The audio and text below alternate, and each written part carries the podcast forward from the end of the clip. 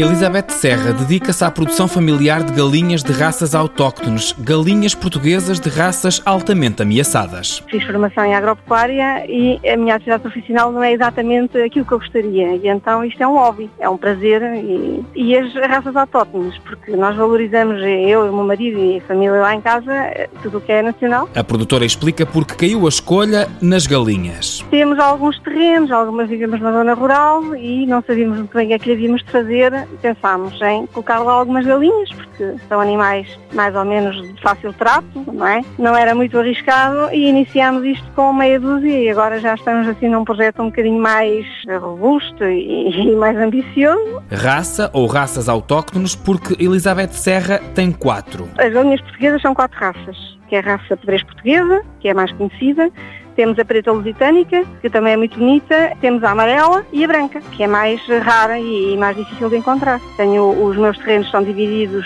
por áreas e tenho as raças todas separadas. Eh, pronto, tenho um sistema de rotação, portanto elas andam soltas ao ar livre. E assim se conseguem os melhores exemplares e a sua multiplicação estas galinhas são eh, altamente ameaçadas e, e, são consideradas raras exatamente porque não se podem comparar de maneira alguma com o outro tipo de galinha mais comercial, não é? E produção intensiva.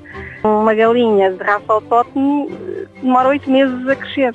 As galinhas de Elizabeth Serra seguem depois diferentes caminhos. Normalmente é para autoconsumo, para ornamental, para ter num quintal, eh, porque são ótimas a produzir ovos porque são boas uh, a chocar ovos e a ter pintainhas e também são ótimas para um arroz de cabidela, não é?